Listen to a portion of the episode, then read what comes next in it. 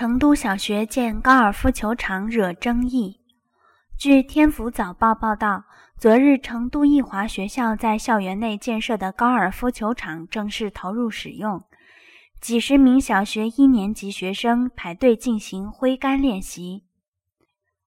高尔夫球运动以高端化、时尚化、成人化著称，如今却进入了一家私立小学。